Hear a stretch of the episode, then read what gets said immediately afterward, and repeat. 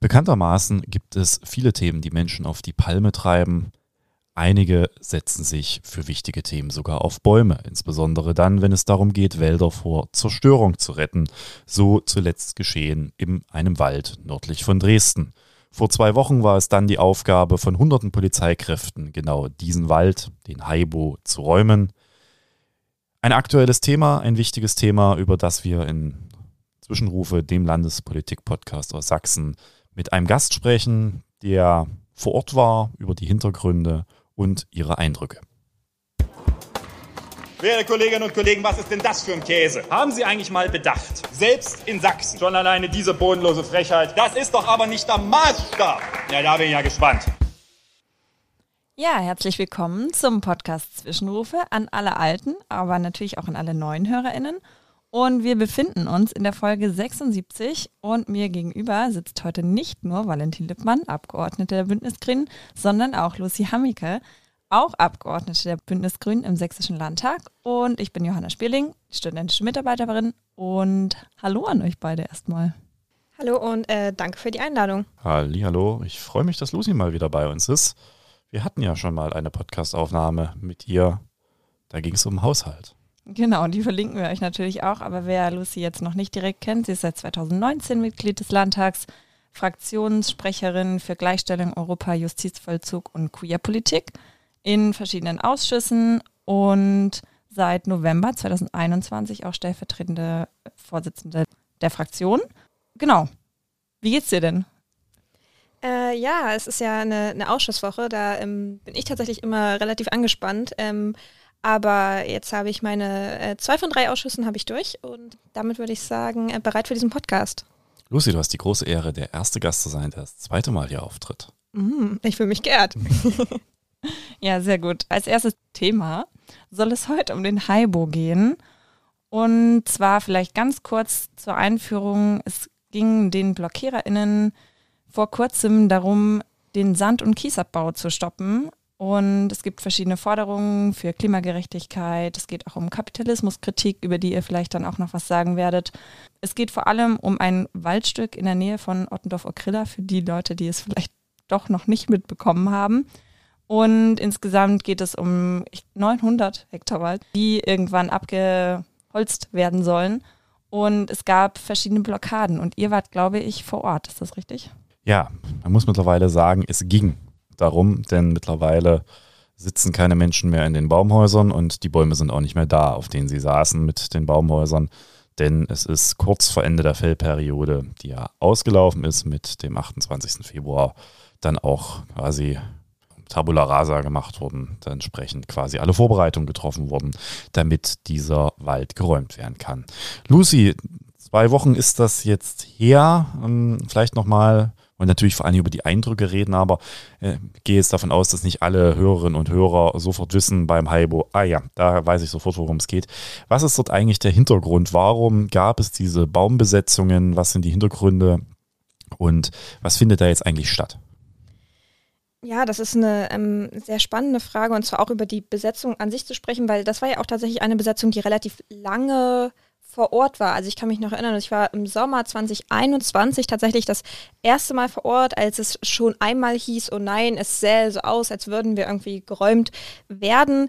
Das ähm, hat sich dann tatsächlich zum Glück damals irgendwie nicht bestätigt, ähm, weil da war auch noch, also waren viele Fragezeichen irgendwie auch im Raum. Das heißt, die Besetzung an sich dieses Waldstücks ähm, lief eine ganze Weile. Ähm, der eigentliche Hintergrund dessen ist aber tatsächlich nochmal sehr viel ähm, älter.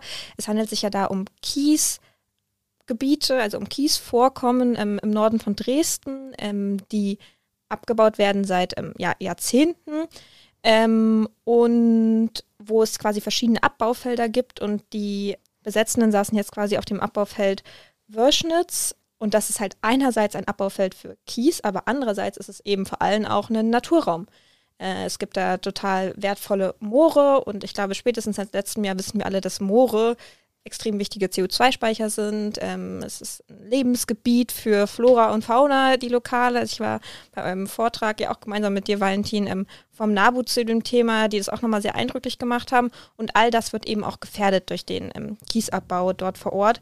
Das heißt, dass es den, zumindest habe ich die Besetzenden immer so verstanden, natürlich einerseits sehr darum ging, hey, brauchen wir jetzt wirklich noch Kies in der Klimakrise? Wofür wird Kies benutzt? Und dann kann man natürlich sagen, natürlich wird Kies benutzt für sozialen Wohnungsbau, aber eben vor allem auch, und das ist natürlich so, ähm, für Autobahnbau, für jegliche Bauvorkommen. Und da ist uns ja, glaube ich, auch mittlerweile, äh, mittlerweile allen geläufig, dass wenn wir irgendwie Klimakrise begegnen wollen, wir nicht nur Energiekrise brauchen, sondern äh, Energiewende brauchen, sondern auch äh, Bauwende. Ähm, das heißt, das ist natürlich eine sehr zentrale Motivation ähm, gewesen. Und der zweite Punkt eben, das sehr lokale, und zwar das Thema der eben der lokalen Flora und Fauna, der Moore. Ähm, deshalb gibt es ja auch vor Ort eine Bürgerinitiative, die sich gegen diesen äh, Kiesabbau ausspricht. Genau, das heißt, äh, sehr, sehr äh, wichtige Ziele auch, auf die die BesetzerInnen auch meiner Meinung nach sehr erfolgreich aufmerksam ähm, gemacht haben. Und trotzdem eben, ich habe es gesagt, irgendwie, das läuft seit Jahrzehnten. So die Verträge, auf denen das beruht, sind äh, älter als ich, Anfang der 90er geschlossen worden. Und die Gesetze wiederum, auf die die beruhen, die sind älter als ähm, wir alle hier im Raum zusammen.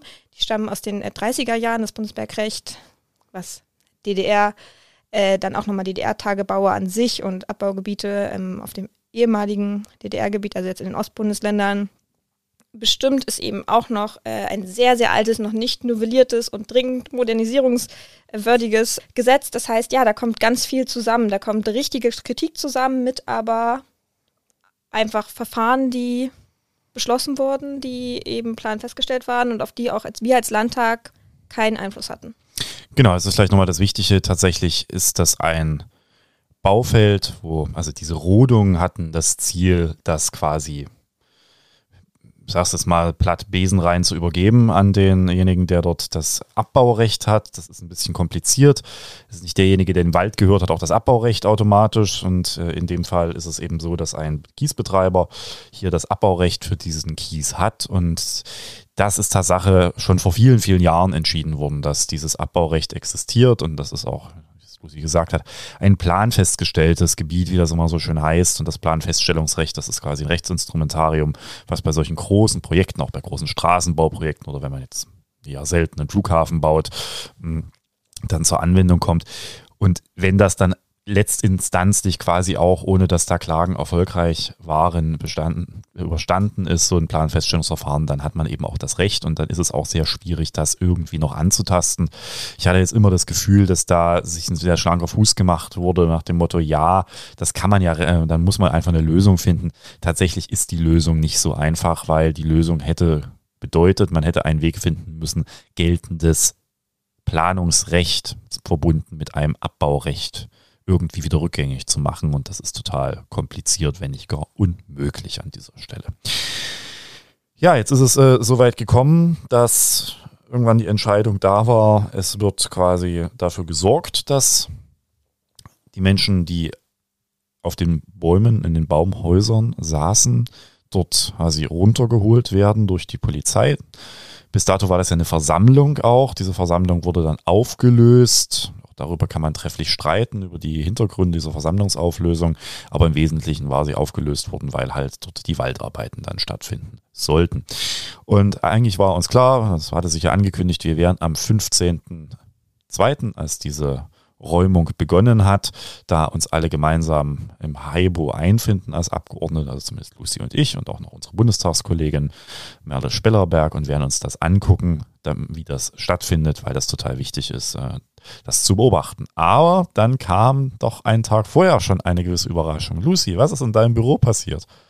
Ja, es ähm, geisterte ja auch äh, durch die Medien, jedoch in, in, in vielen Artikeln ähm, recht unspezifisch, weil auch die BesetzerInnen das recht unspezifisch ähm, in ihrer Veröffentlichung gemacht hatten, ähm, dass mein Büro besetzt wurde in Solidarität mit den Besetzenden ähm, im Haibo. Ähm, also es war total äh, friedlich. Ich weiß nicht, wie ihr euch das vorstellt als, als Hörende, ähm, aber es sind quasi Menschen, hatten sich angemeldet zu einer BürgerInnen-Sprechstunde mit meinem Mitarbeiter, der die ein Kunstprojekt besprechen wollten. Ja, turns out, das war ähm, kein Kunstprojekt und sie kamen dann eben für diese Besetzung, aber das läuft total, also es, also wenn ich jetzt sage, es ist friedlich, ist sage ich wahrscheinlich eine Selbstverständlichkeit. Ähm, genau, aber dann sind sie quasi gekommen und dann habe ich einen Anruf bekommen von meinem Mitarbeiter und habe mir dann ähm, unsere Bundestagskollegin geschnappt und habe gesagt, lass uns da jetzt hinfahren. Ich war vorher auch noch, habe vorher auch noch Snacks geholt. Ähm, und genau, bin dann dahin gefahren und bin quasi auch ins Gespräch gekommen mit den ähm, BesetzerInnen, die das eben in Solidarität mit den WaldbesetzerInnen im Heibo gemacht haben. Und war quasi im, also im Austausch auch der Argumente, habe auch da nochmal versucht zu erklären, dass ich ihren Ärger total legitim finde. Ich Protest mehr als legitim auch gegen die Grünen natürlich ähm, empfinde und ich ja auch, muss ich ja auch sagen, per se finde ich auch Besetzungen als politische Protestform, also sind die A legitim und B finde ich sie ja auch irgendwie sympathisch, also finde ich sie jetzt keine uncharmante Form äh, des politischen Protests. Nichtsdestotrotz, und das habe ich Ihnen auch gesagt, äh, finde ich halt, dass Sie sich eigentlich bei Martin Dulich hätten äh, ins Ministerium setzen müssen, weil äh, wir haben es gerade irgendwie ausgeführt, das ist ein bergbaurechtliches Verfahren. Dazu für zuständig ist das Oberbergamt und das ist in Zuständigkeit des SMWAs. Und damit Martin Dulichs hat sie nicht überzeugt. Das ist auch okay. Und ähm, nichtsdestotrotz haben wir dann äh, viele Gespräche geführt, auch über den Nachmittag, über den Abend. Die BesetzerInnen haben dann auch in meinem Büro übernachtet. Die Polizei kam zwischendurch, die habe ich dann weggeschickt mit der Bitte, hier bitte nicht zu handeln. Also ich habe sie quasi explizit auch aufgefordert, dann, ähm, also vielen Dank, dass Sie gekommen sind, aber ich sehe hier gerade keinen Handlungsbedarf. Ähm, es hat dann auch jemand von uns mit äh, übernachtet. Das konnte ich nämlich nicht machen, weil ich am nächsten Morgen, ich meine, du weißt es ja, es ist ja auch ein ganz schönes Stück, äh, schon ganz früh losgefahren bin, tatsächlich in den Haibo dann zur parlamentarischen Beobachtung. Und dann haben quasi zwei andere Leute übernommen im Büro, um da vor Ort auch zu sein und auch trotzdem so ein bisschen aufzupassen ähm, aufs Büro.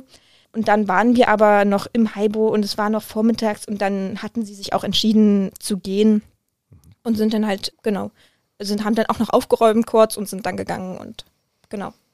Es, äh, dann war die Besetzung in meinem Büro jedenfalls ähm, vorbei. Währenddessen ja im Haibo, wo du und ich waren, gerade, ich weiß gar nicht, ob um, zu dem Zeitpunkt überhaupt schon tatsächlich die Räumung der Besetzung da lief.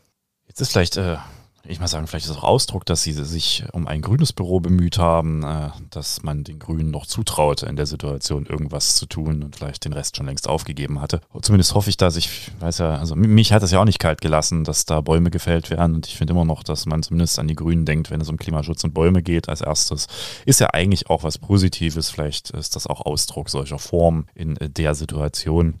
Wie war es so, das erste Mal ein Büro besetzt zu bekommen? Hm. Genau, also mir war es so auch tatsächlich so ein bisschen widersprüchlich, weil ich einerseits, und ich will gar nicht ausschließen, dass wenn ich jetzt nicht Landtagsabgeordnete äh, wäre, ich nicht auch ganz persönlich viel Sympathie für so Bürobesetzungen hätte. Du würdest dich also ähm, also dazusetzen. ich weiß nicht, ob ich mich jetzt in mein Büro gesetzt hätte. Ähm, ja, aber deshalb, also ich kann natürlich irgendwie Protest verstehen, ich kann auch so eine Protestform verstehen. Nichtsdestotrotz ist es natürlich, also jetzt so ganz individuell, fand ich schon einfach auch anstrengend, auch emotional anstrengend.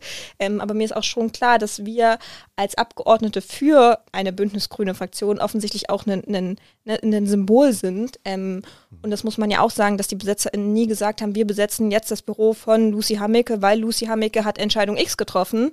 Das war denen ja auch klar, dass es kein Landtagsbeschluss war, der dazu geführt hat und auch kein Landtagsbeschluss, der mir jetzt einfällt, das verhindert hätte. Ähm, sondern es war eben die Grünen.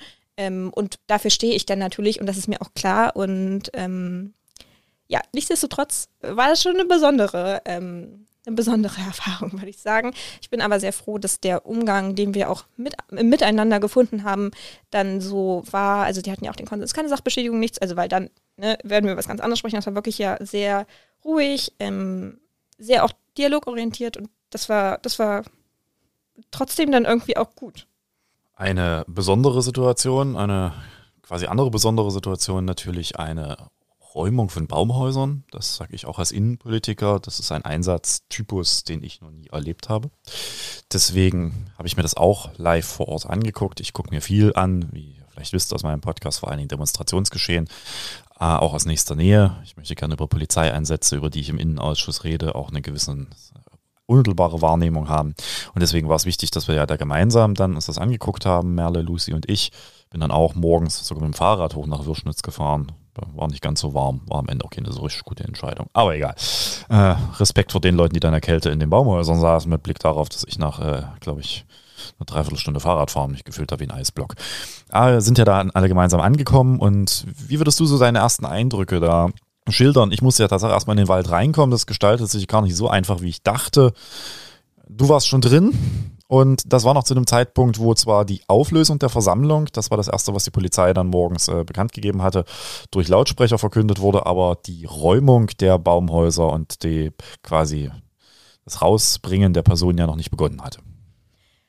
Genau, und das war eigentlich auch so ein bisschen das Absurde. Also ich hatte auch erstmal Hürden reinzukommen, aber ähm, das hat dann irgendwann funktioniert. Also, ne, wir haben, ich habe mich ja da überall ausgewiesen und meinen Abgeordnetenausweis gezeigt. Es hat dann auch funktioniert. Es war dann eher so, dass wir am Anfang fand ich, das war auch eine recht, also ich fand es eine sehr unangenehme Situation. Da ging es erstmal darum, ob es, weil eben vor allem, weil ja noch nichts lief. Also mir ist klar, dass wir, wenn da Fellarbeiten stattfinden, ich nicht hinterm Baum stehen sollte. Sehe ich ein auch als äh, Amateurin in diesem Feld, äh, sehe ich ein, dass ich nicht hinter dem Baum stehen sollte, wenn der gerade gefällt wird. Aber es liefen noch ähm, keine Arbeiten, es liefen auch noch keine Räumungsarbeiten und trotzdem gab es einen Zeitpunkt, wo sowohl die Abgeordneten ähm, in ihrer Funktion als ne, Abgeordnete vor Ort, die sich den Einsatz anschauen wollten und einen Überblick verschaffen wollten, als auch, das muss man auch dazu sagen, ähm, die Presse am Anfang doch recht darum kämpfen mussten, dass sie tatsächlich auf diesem Gebiet sich aufhalten durften. Es gab dann so ein Gebiet, der abgespannt war mit so blauen Flatterband. Ich äh, entschuldige mich bei all jenen, die wissen, was der, der korrekte Begriff für Flatterband ist. Ich glaube, Flatterband trifft es ganz gut. Ähm, und dann hieß es plötzlich, wir dürften da nur sein, wenn wir uns gleichzeitig, äh, wenn wir da quasi Führungen machen.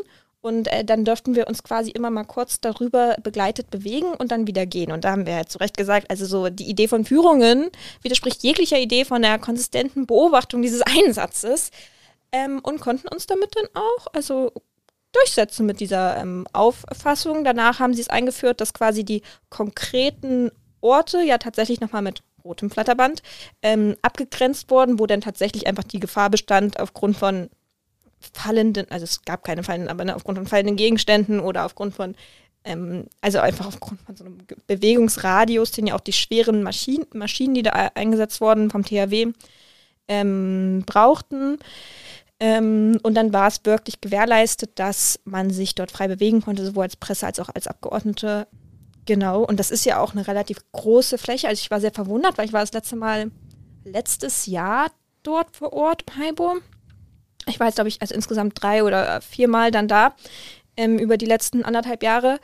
Und da war das Gebiet auch der Besetzung noch viel kleiner. Hm. Also da gab es einige der Strukturen noch gar nicht. Ja fand das auch eine etwas merkwürdige Situation, in der ich da quasi live reingekommen bin. Also ich hatte mir jetzt meine abgeordnetenmäßige Dienstausübung in der Beobachtung von Polizeieinsätzen jetzt nicht als betreutes Wandern vorgestellt. Das war offensichtlich der Forstbehörde äh, etwas anders erschienen und auch äh, anfänglich der Polizei, wobei das schon eine spannende Frage war. Wir sind dann relativ schnell in eine Diskussion, äh, dass auch die Argumentation sehr inkonsistent ist gekommen, weil sie sich selber nicht so richtig einig darüber wurden, also der Sachsenforst und die Polizei, ob wir jetzt quasi im eher Waldrecht unterwegs sind oder ob das eine polizeirechtliche Maßnahme ist.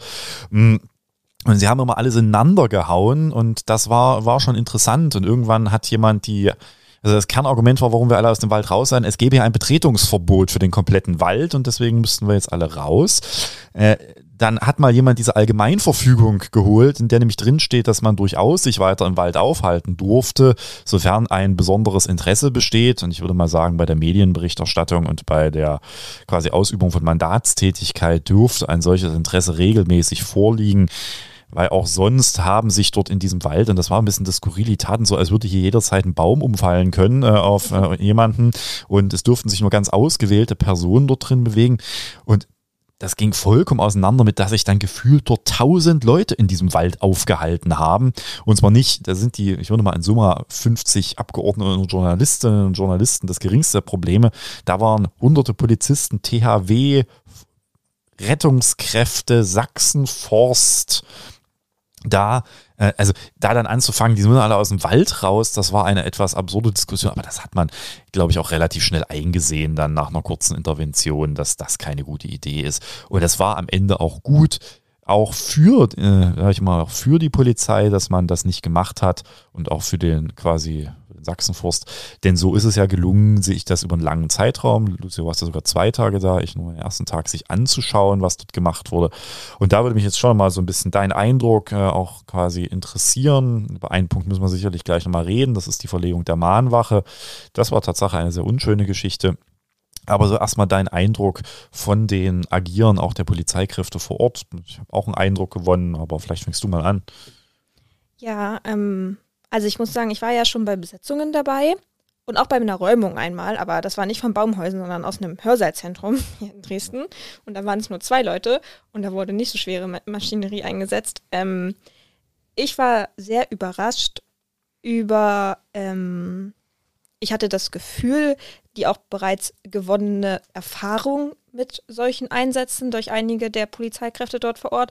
Also ich kannte mich damit nicht so aus. Ähm, es gibt ja anscheinend so Höheninterventionsteams mhm. äh, von der Polizei. Ich muss sagen, ich hätte sie gar nicht als Polizei äh, direkt erkannt. Die sahen so aus, als wären sie gerade im Kletterurlaub. Ja, tatsächlich. Ähm, und das waren aber auch diejenigen, die quasi in dem Einsatz an sich ähm, diesen Erstkontakt auch hatten mit den ähm, BesetzerInnen, ähm, die auf, ja, und was ist mir sehr aufgefallen, die sehr ruhig und immer sehr kommunikativ auch, also immer auch im Gespräch mit den BesetzerInnen, ähm, quasi gesagt haben, so, wir würden jetzt hochkommen. Und also ich habe sie irgendwann nicht mehr verstanden, weil sie zu weit oben waren, aber die haben quasi die ganze Zeit geredet haben mit denen ähm, Besetzenden, die, ähm, ich muss sagen, mir kam es so vor, als wäre alles, was da passiert wurde, sehr ruhig ablaufend, sehr darauf bedacht, dass vor Ort niemandem etwas geschieht und auch Menschen, ähm, die sich auch quasi auf den Strukturen nochmal besonders ähm, festgemacht hatten, da mit, ähm, mit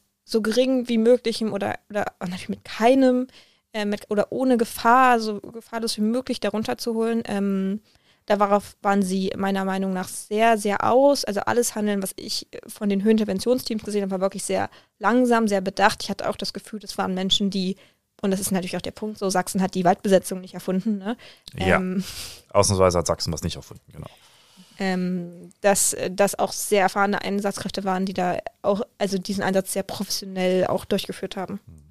Es deckt sich sehr stark mit meiner Wahrnehmung. Ich fand das ein hochprofessionelles Agieren, sehr kommunikativ auch der äh, eingesetzten Polizeibeamten. Insgesamt war das eine etwas skurrile Lage, weil von diesen hunderten Polizisten, die sich da drin im, quasi befanden, war ein Großteil wirklich Zuschauer des Ganzen, weil sie eigentlich mit der Sache nichts zu tun hatten. Eigentlich waren das schätzungsweise 20 Höheninterventionskräfte, die nacheinander diese erst äh, kleineren Strukturen und dann größeren Baumhausstrukturen quasi abgeklettert haben und die Leute dort äh, runtergeseilt haben, beziehungsweise eben auch aus ja, letztendlich aus Dingen, mit denen sie sich dort festgekettet hatten oder äh, festgeklebt hatten, auch befreit haben. In einer Seelenruhe, das hat teilweise zwei Stunden gedauert, so ein einzelnes Baumhauspodest dort äh, quasi zu räumen seitens der Polizei. Und aber in einer sehr kommunikativen Art und Weise. Ich fand das einen hochprofessionellen Einsatz. Es war ja meine ganz große Sorge, dass das ein Riesenproblem werden könnte, wenn man dort nicht Profis holt und die auch entsprechend einsetzt. Und die Sorge war mir bereits nach dem ersten Tag so ein bisschen genommen und das war auch äh, sehr, sehr positiv aus meiner Sicht anzumerken, dass das insgesamt sicherlich äh, dazu geführt hat, dass der Einsatz selber jetzt in der medialen Betrachtung gar nicht äh, so groß war, wie er hätte werden können. Wir wissen ja immer mal wieder, dass Polizeieinsätze nicht nur gut laufen. Und deswegen war ich da auch sehr positiv überrascht und habe auch das Gefühl gehabt, dass das, äh, wie gesagt, aber eine Beschränkung auf wenige Leute, die überhaupt agiert haben. Und das ging so weit, dass hinter mir, man steht ja dann doch nah, und dann stehen ja auch viele Polizistinnen und Polizisten, stand ein, ein Zugführer, der dann irgendwann mal zu seinem äh, Zug meinte, ich weiß auch nie, was unsere Aufgabe hier ist, wir gucken jetzt einfach zu. So, das war, glaube ich, auch der, so ein bisschen Lerneffekt für viele. Und ich fand das auch interessant, weil, wie gesagt, das war das erste Mal, dass ich eine Baumbesetzungsräumung gesehen habe und die war sehr umsichtig auch. Also es wurde immer sehr, sehr stark noch geguckt, wo, ne, also bis hin, wenn ich jetzt an eine, das ist ja durchaus was, was wir jetzt auch bei anderen Räumen gesehen haben, wenn ich irgendwo an einem Seil ziehe, fällt dann in Anführungsstrichen irgendwo 300 Meter weiter irgendwas oder gar irgendwie schlimmer irgendwer runter. Und ich fand diese Umsicht sehr, sehr gut und das, das zeigt, dass auch, das war ein, das war ein Agieren auf rohen Eiern von allen Beteiligten, glaube ich, weil natürlich die Erwartungshaltung in auch Teilen der Öffentlichkeit war, jetzt macht er ja mal schnell den Wald und so weiter. Und das, das hat die Polizei sich eben nicht drauf eingelassen. Die haben sich die Zeit genommen, die sie gebraucht haben, um das sehr auch quasi verhältnismäßig auszugestalten. Ich fand das insgesamt hatte ich einen sehr positiven Eindruck von dem Einsatz, zumindest was das Agieren der Polizei anging. Äh, ja, und denke auch, dass das insgesamt eine ja durchaus positive Entwicklung war. Genau, es ähm, war ja dann immer so, dass die Menschen von den Höhleninterventionsteams quasi von den Strukturen oder auch konkret von den Bäumen ähm, runtergeholt wurden und dann ähm, quasi von, also die Menschen habe ich dann sehr klar als PolizistInnen erkannt, äh, von Menschen in Einsatzkleidung, äh, quasi aus dem, weil die haben dann äh, quasi einen Platzweis bekommen, quasi aus diesem Waldstück ähm, entfernt haben. Ich habe nur mitbekommen, am zweiten Tag gab es da irgendwie einmal beim Wegtragen, weil dadurch, dass die Menschen sich ja auch ähm, versucht haben, vor Ort ähm, ja, festzu naja, zu ketten ist das falsche Wort, aber verschiedene ja auch versucht haben, quasi die, so diese Räumung ähm, durch auch Kleben und ähnliches, äh, dem, ja, die Räumung quasi schwieriger zu machen. Ähm, Gab es am zweiten Tag so eine Situation, wo es, glaube ich, einfach auch ein bisschen schmerzhaft war beim Wegtragen. Da haben sie dann aber auch eine Lösung gefunden, so mit, mit möglichst wenig ähm, oder so, so schonend wie möglich quasi dann auch die Menschen, ähm, die Besetzenden zu bewegen, weil das äh, war auf jeden Fall auch ähm, nicht einfach und am Anfang vielleicht auch ein bisschen schwierig, äh, wie sie es versucht haben. Und was ich auch, was mir auch aufgefallen ist und was ich zumindest von anderen Menschen, die sich mit Waldbesetzungen besser auskennen, als ich gehört habe, was auch ähm, ein Unterschied war zu anderen Waldbesetzungen, ist, dass sie, dass der Sachsenforst dann, wenn quasi die Menschen geräumt waren, wirklich nochmal äh, mit, ähm, mit so festen Plastik, Plastik-Kunststoffbehältern rumgegangen ist, die persönlichen Wertsachen eingesammelt hat, also ich weiß nicht, wie weit es wäre, aber so persönliche Sachen eingesammelt hat, das alles ordentlich verstaut hat und alles ordentlich nach draußen gebracht hat. Ich hoffe, das hat auch jeweils die Bes Besitzenden dieser Sachen haben sie wiederbekommen. Aber ich ging eigentlich davon aus, dass das Ziel und Zweck war. Ähm, und das habe ich auch wirklich bei jedem, bei jeder Struktur, die dann quasi ähm, naja, zerstört wurde, mhm. letztlich, äh, auch wirklich beobachtet. Ähm, und da habe ich auch nur gehört, dass es wohl bei anderen Besetzungen nicht so lief. Ah ja, das ist ja spannend, aber das habe ich auch gesehen, dass dann teilweise auch die Rucksäcke noch abgeseilt wurden und so. Und insgesamt auch, also es, es war ein insgesamt rundes Bild, das ist, sind keine schönen Einsätze für, ne, auch quasi, das, das birgt immer Risiken und ich muss sagen, ich bin nicht dafür bekannt, Polizeieinsätze über den grünen Klee zu loben, aber das war ein hochprofessioneller Einsatz. Trotzdem, ein Wirkungstropfen haben wir schon leicht angesprochen. Es gab eine Mahnwache ganz am Beginn quasi des Waldes die dann verlegt wurde. Und gefühlt aus dem Nichts, weil ich habe es auch, also das, der Punkt war ja, also du beschreibst es ja, die Mahnwache war ja auch schon relativ weit weg. Also es war nicht so, als hätten wir da mal eben schnell hinlaufen können und gleichzeitig diesen Einsatz beobachten können. Die war jetzt nicht Genau, mich riefen ja auch zwischendurch Leute an, hier, jetzt haben wir bei der Mahnwache Probleme. Ich habe gesagt, liebe Leute, äh, ich stehe hier hunderte Meter tief im Wald drin. Das ist ja jetzt auch nicht irgendwie so Asphaltboden, wo man dann mal schnell sich fortbewegen kann. Und äh, insgesamt äh, habe ich gesagt, ich sowieso noch ein Fußproblem an dem Tag. Und habe auch gesagt, ich kann jetzt nicht vorkommen, habe dann telefonisch den Leuten erklärt, worauf wir achten sollen. Äh, bin aber ja auch in so einer Situation, wenn ich sage, wenn ich mir Einsätze angucke, dann versuche ich nicht in irgendeiner Weise dort zu intervenieren oder zu agieren, weil in dem Moment werde ich vom Beobachter zum Akteur. Das will ich immer nicht. Das ist manchmal schwierig auch auszuhalten, aber habe dann trotzdem mal an der Stelle noch ein paar Hinweise gegeben, worauf man achten sollte. Denn Tatsache war die Begründung, die ich für vollkommen fernliegend halte, aber das war die Versammlungsbehörde des Kreises Bautzen, die das angeordnet hat, also das Ordnungsamt quasi. Die Begründung war meines Erachtens vollkommen absurd. Die meinten, es gebe dieses Betretungsverbot des kompletten Waldes und diese Mahnwache befand sich halt in einem Streifen des Waldes an einer Staatsstraße, die ich gut kenne. Ich fahre die mit dem Rennrad regelmäßig häufig von der anderen Seite hoch, äh, quasi Richtung Ottendorf-Okrilla. Da, das ist eine relativ schmale, schmal ist die nicht, aber jetzt nicht so stark befahrene Staatsstraße.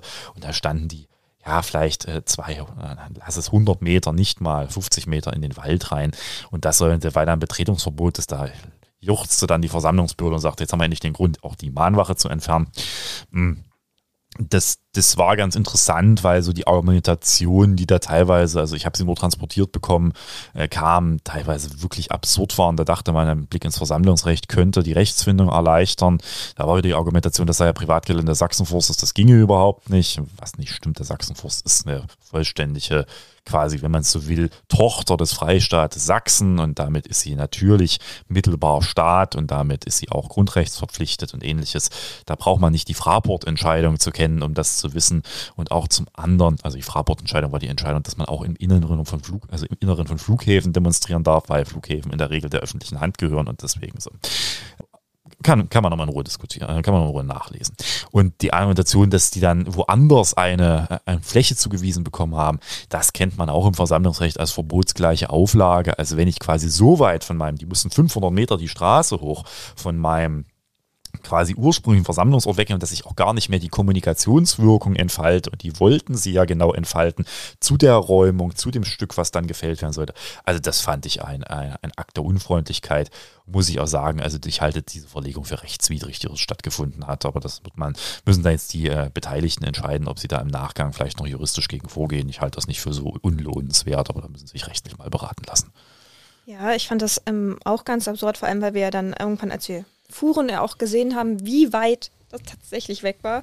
Und wir dann auch nochmal im Gespräch waren mit Menschen von der Mahnwache, die auch meinten, also wir haben das hier seit wirklich Monaten angemeldet und diesen Versammlungsbescheid und, und trotzdem, und die waren wirklich voller Unverständnis und ich es war auch skurril. Ich bin dann irgendwann auch mal, als es dunkel wurde, also halbdunkel, bin ich dann mal los, weil ich war mit dem Fahrrad unterwegs und wollte dann auch nicht in, im vollkommenen Dunkeln da äh, durchs Land fahren. Und da, da bin ich diese Straße hoch und da hatten die gerade begonnen, ihre Mahnware zu legen und haben das ein Riesenzelt an quasi allen vier Enden mit äh, zehn Leuten quasi diese Landstraße hochgetragen und wurden dann von schrittfahrenden Polizeiautos abgesichert. Also es war auch in sich eine, ich finde, unfreundliche Situation, die also auch meines Erachtens dezidiert von der Versammlungsbehörde darauf ausgelegt war, die zu schikanieren. Ja, war auch mein Eindruck. Ja, es ist ein großer Punkt. Wir haben jetzt die hinter uns, äh, die, den Einsatz, die, die Beobachtung, kann, glaube ich, beide ein zumindest, ja, sofern es in einer solchen Situation das gibt, positives Fazit ziehen, zumindest was die, Grundlagen des Einsatzes, äh, das, das konkrete Agieren des Einsatzes angeht, natürlich nicht, was die, die, grundsätzliche Frage angeht. Wie gesagt, da wird ein Wald gefällt, das lässt mich, oder wurde ein Wald gefällt, das lässt mich natürlich auch überhaupt nicht kalt äh, als Grüner. Und dennoch ist die Frage, hast ja vorhin so ein bisschen mal die, die ursprünglichen äh, Punkte beschrieben, warum es überhaupt in diese Situation gekommen ist. Vielen Punkte wie das Bundesbergrecht, andere. Und da würde mich so aus deiner Worte nochmal interessieren, was sind so deine Hoffnungen, wo du sagst, naja, da muss man jetzt ran, damit sich sowas nicht so schnell wiederholt? Ja, großer Big Point. Ähm, wir haben es gesagt, das Bundesbergrecht, was gerade hier im Osten ähm, nochmal die besondere Wirkung entfaltet. Das ist einfach nach sehr, sehr altem Recht jetzt hier unsere bergbaurechtlichen Verfahren ablaufen. Da habe ich jedoch einen Hoffnungsschimmer. Es äh, steht im Koalitionsvertrag, ähm, der Ampel. Ich hoffe jetzt, dass sie es äh, tatsächlich auch angehen werden, weil das muss wirklich Priorität haben, weil das ist jetzt ein Kiesabbauvorhaben in einem Abbaufeld. Ähm, aber Kies wird auch nicht nur nördlich von Dresden in Sachsen abgebaut, sondern an einigen Stellen ähm, in, in Sachsen. Ähm, plus, das Bundesbergrecht natürlich auch nicht nur den Kiesabbau regelt, sondern, ne, sondern diverse Abbauvorhaben. Punkt Nummer eins. Punkt Nummer zwei ist aber, und das ist natürlich so ein bisschen auch ein größerer Punkt, ähm, der auch zu Recht angemahnt wird von den, von den Besetzenden oder auch von der gesamten Bewegung, dass wir in, und das fand ich auch sehr spannend, weil sich da manchmal auch so Kämpfe verknüpft haben, um die ganze Frage Bauwende, was bedeutet das eigentlich? Mhm. Und zwar weniger bauen, so, ähm, also so unsere Kollegen, die die Baupolitik machen, äh, die weisen immer zurecht darauf hin, ja, die Baupolitik oder die Bauwesen, das ist ein unglaublich krasser CO2-Emittent. Punkt Nummer eins. Und Punkt Nummer zwei, wir vielleicht auch mehr darüber sprechen müssten, wie nutzen wir denn eigentlich die Gebäude, die wir haben? Und zwar, wie nutzen wir die auch weiter? Wie reißen wir die nicht ab und bauen denn da äh, schönen Neubau hin?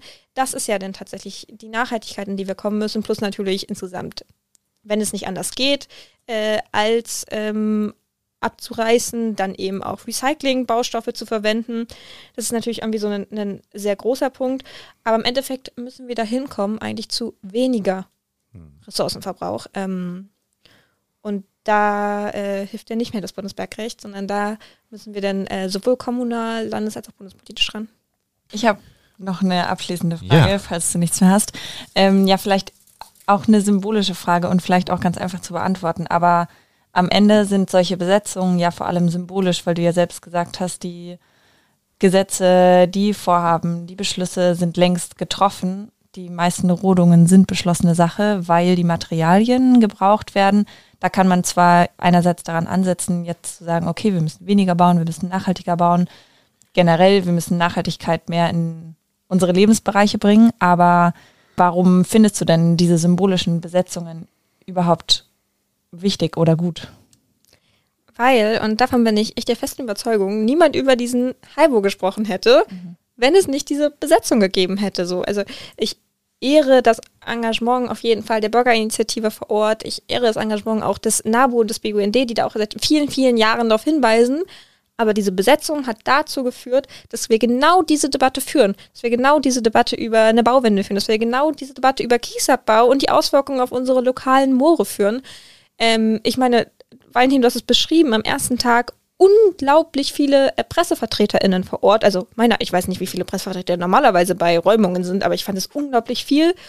Und ein unglaublich wichtiges äh, Zeichen, weil die haben natürlich einerseits diese Räumung aufgegriffen, aber die haben auch die dahinterliegenden Fragen aufgegriffen, diese großen gesellschaftlichen Fragen, die es auch zu verhandeln äh, gibt, über wie begegnen wir der Klimakrise ja im Endeffekt. Ähm, und deshalb, äh, ja, das habe ich auch am Anfang gesagt, ähm, ist es auch so wichtig, diesen Protest zu haben, der genau darauf aufmerksam macht. Und hast du da vielleicht auch ein bisschen Angst, dass es, ja, die Leute, also das ist gut, dass Presse darüber dann ähm, so viel berichtet und auch die größeren Themen aufgreift, aber es weckt ja auch Unmut in Leuten, wenn das Kosten verursacht, die Räumung, ähm, generell Proteste, ist über, also überzeugt man damit Leute? Ich glaube nicht, dass äh, jeder Protest gefallen muss. Ich glaube sogar, wenn Protest gefällt, dann erfüllt er vielleicht nicht so richtig seinen Zweck. Kann man vielleicht auch nochmal debattieren. Ähm, und deshalb äh, glaube ich, dass das nicht der, der ausschlaggebende Punkt sein sollte, wenn man darüber spricht, ob es äh, eine gute Protestform ist, ob die vielen Menschen gefällt oder ob sie sympathisch ist, sondern ob sie schafft, erfolgreich Aufmerksamkeit darauf zu lenken. Ich meine, das lässt sich nochmal debattieren, auf jeden Fall, aber es sollte ein es sollte, finde ich, Protestierende nicht davon abhalten. Ich glaube, und das ist äh, mit der festen Überzeugung, dass sich diese Ko Kostenargumente, äh, das ist für mich eine totale Dulli-Argumentation. Weil, also erstens, wir haben es ja hier über weite Strecken mit einer Versammlungslage zu tun gehabt. Ja, also die Menschen haben von ihrem Grundrecht auf Versammlungsfreiheit dort in einer sehr spezifischen Art und Weise, die aber auch entsprechend äh, grundrechtlich geschütztes Gebrauch gemacht. Sie haben sich in ein Waldstück in Bäume gesetzt, gehangen, gebaumhaust, wie auch immer. Und das ist für mich schon mal gar nicht so radikal, wie das klingt. Also das ist letztendlich komme ich in derselben Argumentationsfigur raus wie mit den Leuten, die sich auf die Straße kleben oder setzen oder so. Ich finde, da wird auch gerne in der Bevölkerung so eine so eine Überhöhung, quasi der Pappkamerad, ganz ganz groß aufgebaut, um ihn anschließend wortreich quasi umzuhauen. Hm wie schlimm das alles ist. Wir sind hier in großen Teilen in der Grundrechtsausübung. Und ja, das ist, dies muss mir nicht gefallen. Ja, ich habe auch immer gesagt, Versammlungsrecht ist nie dazu da, dass es gefällt. Und wo kommen wir hin, wenn wir solche Sachen nach persönlichem Geschmack äh, interpretieren? Ich kann sagen, dass ich es nicht gut finde, aber es ist jetzt keine Handlungsgrundlage für die Polizei. Und letztendlich muss man bei dieser Kostenargumentation sagen, also man kann jetzt sich tausendmal darüber echauffieren, dass da ungefähr hunderte Polizisten und so weiter. Und ja, das hat sicherlich auch Geld gekostet. Aber wo waren denn dieselben Leute, die sich darüber aufgeregt haben, was wir an Polizeikräften aufbieten mussten, um marodierende Corona, Anti-Corona-Demonstrationen im Schach zu halten. Wo waren die, als es um Pegida und ähnliches geht? Also, das ist eine Argumentation, die müsste man dann entweder ganz grundsätzlich führen oder äh, nicht an, in dieser Art und Weise. Und Fußballspiele find, sind auch immer so. Ja, Fußballspiele ist immer ein bisschen komplizierter, weil da sind wir nicht in Versammlungslagen. Ah, das, das, ist Tatsache, aber das hängt natürlich zusammen. Wir haben ja immer mal wieder den Vorstoß, dass die Vereine Kosten der Polizeieinsätze tragen sollen, wo ich sage, öffentliche Sicherheit ist die Aufgabe des Staates. So, dafür ist er da und das quasi beginne ich jetzt nicht quasi umzulegen. Weil früher oder später komme ich dann nämlich genau in die Argumentation rein, also man sagt, naja, Verursacherprinzip. Und das hat man jetzt bei den Klimaklebern, versucht man das ja auch gerade. Das ist eine ganz schwierige Kiste, ne? Da muss man erstmal die Abgrenzung finden, ist das jetzt eine Versammlung, ist das keine Versammlung. Wenn es eine Versammlung ist, verbietet sich die Kostenerhebung. Wenn es keine ist, wird es aber auch nicht einfacher. Also München versucht das jetzt wohl irgendwie.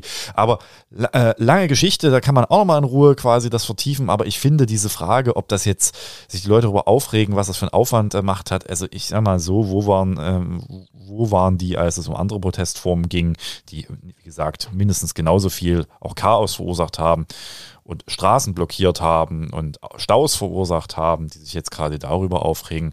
Und am Ende bleibt mich die Erkenntnis, ich frage bei Protest- und Versammlungsrecht nicht als erstes, äh, was kostet und wem es gefällt, sondern ist das eine Grundrechtsausübung? Wenn ich das bejahe, dann ist das Aufgabe des Staates, sie sogar zu schützen. Und in dem, in dem Fall, wenn es dann beendet ist und sie gehen nicht, naja, das ist nämlich jetzt genau auch der Punkt. Äh, Im Wesentlichen war jetzt auch so, man müsste die ja hart bestrafen, so bei einigen. Also, nee, da ist nicht viel zu holen. Im Wesentlichen haben die sich, wenn die sich nicht Widerstand geleistet haben gegen Polizeibedienstete, als sie da runter sind, sondern sich haben quasi einfach dort runterführen lassen, dann haben sie im Wesentlichen zwei Punkte äh, sich zu Schulden nehmen lassen. Man kann sicherlich über die Frage des äh, Hausfriedensbruchs diskutieren. Im Wesentlichen haben sie eine Ordnungswidrigkeit, nämlich dass sie sich nach Auflösung einer Versammlung nicht von der Versammlungsfläche entfernt haben, trotz entsprechender Anweisung. Also das ist jetzt auch kein Schwerverbrechen. Ja. Ich habe mir natürlich eure Antworten so ein bisschen denken können. Ich wollte trotzdem die ähm, Argumentation auch für unsere HörerInnen nochmal nachvollziehbar machen, weil ich das eigentlich ganz spannend finde, dass da so Argumente oder Scheinargumente ja vor allem Vielleicht vorgetragen zu, ne, werden. Zu der Frage, was bringt's? Ich glaube, das ist immer die Frage, was bringt Protest, aber äh, natürlich ist die Bundesrepublik, und das hatten wir schon mal in einem letzten Podcast, voll von zivilem Ungehorsam, von ungewöhnlichen ja. Protestformen ja, dass sich Leute vor, ein, vor Raketensilos der US-Streitkräfte gesetzt haben, um die ankommenden Raketen zu blockieren, ist genauso eine Protestform damals gewesen, aus der übrigens diese ganzen Entscheidungen zu den Sitzblockaden des Bundesverfassungsgerichts mit der mutlangen Entscheidung, hatten wir ja auch schon mal hier im Podcast hervorgegangen. Also genauso sind andere quasi Protestformen zivilen Ungehorsams immer wieder Teil auch der demokratischen Kultur. Also das muss ich als Demokratie aushalten können, dass es radikale, aber nicht quasi gewalttätige Protestformen gibt, die versuchen mit dieser medialen Aufmerksamkeit, die sie dadurch erzeigen, eben auf Probleme hinzuweisen. Und ja, ich glaube, langfristig hilft das. Da sage ich mal, die Proteste gegen die Castor und äh, auch gegen die neu zu bauenden Atomkraftwerke in den 80er Jahren, die haben am Ende den gesellschaftlichen Rückhalt dafür geboten, dass später politisch der Atomausstieg kam. Ja, sehr gut. Danke für eure Antworten. Und danke, dass du da warst, Lucy. Vielen Dank, Lucy. Und ich glaube, wir haben heute einen sehr intensiven und langen Podcast gehabt. Und das ist auch der Grund, warum wir leider heute kein zweites Thema mehr aufbieten. Wir wollen das ja hier nicht äh, zu einer reinen Laberveranstaltung lassen. Und deswegen äh, an dieser Stelle quasi so ein bisschen als eine Sonderaufnahme dieses Podcasts mit Lucy zu einem Thema, zu einem wichtigen Thema. Ich freue mich, dass du da warst. Vielen Dank für die Einladung und für die Fragen. Ja, und wie immer, falls euch noch weitere Sachen interessieren, dann schickt die Fragen gerne. Und wir hören uns sonst beim nächsten Mal. beim nächsten Mal und dann sicherlich wieder mit den ein oder anderen angerissenen Themen oder was vollkommen Neuen, denn wir wissen, in Sachsen ist immer was los und wird sich auch noch viel bewegen und auch weit darüber hinaus, denn wir sind nicht nur ein sächsischer Podcast, wir beschäftigen uns auch mit Bundesthemen. In diesem Sinne, bis bald und tschüss. Tschüss. Tschüss.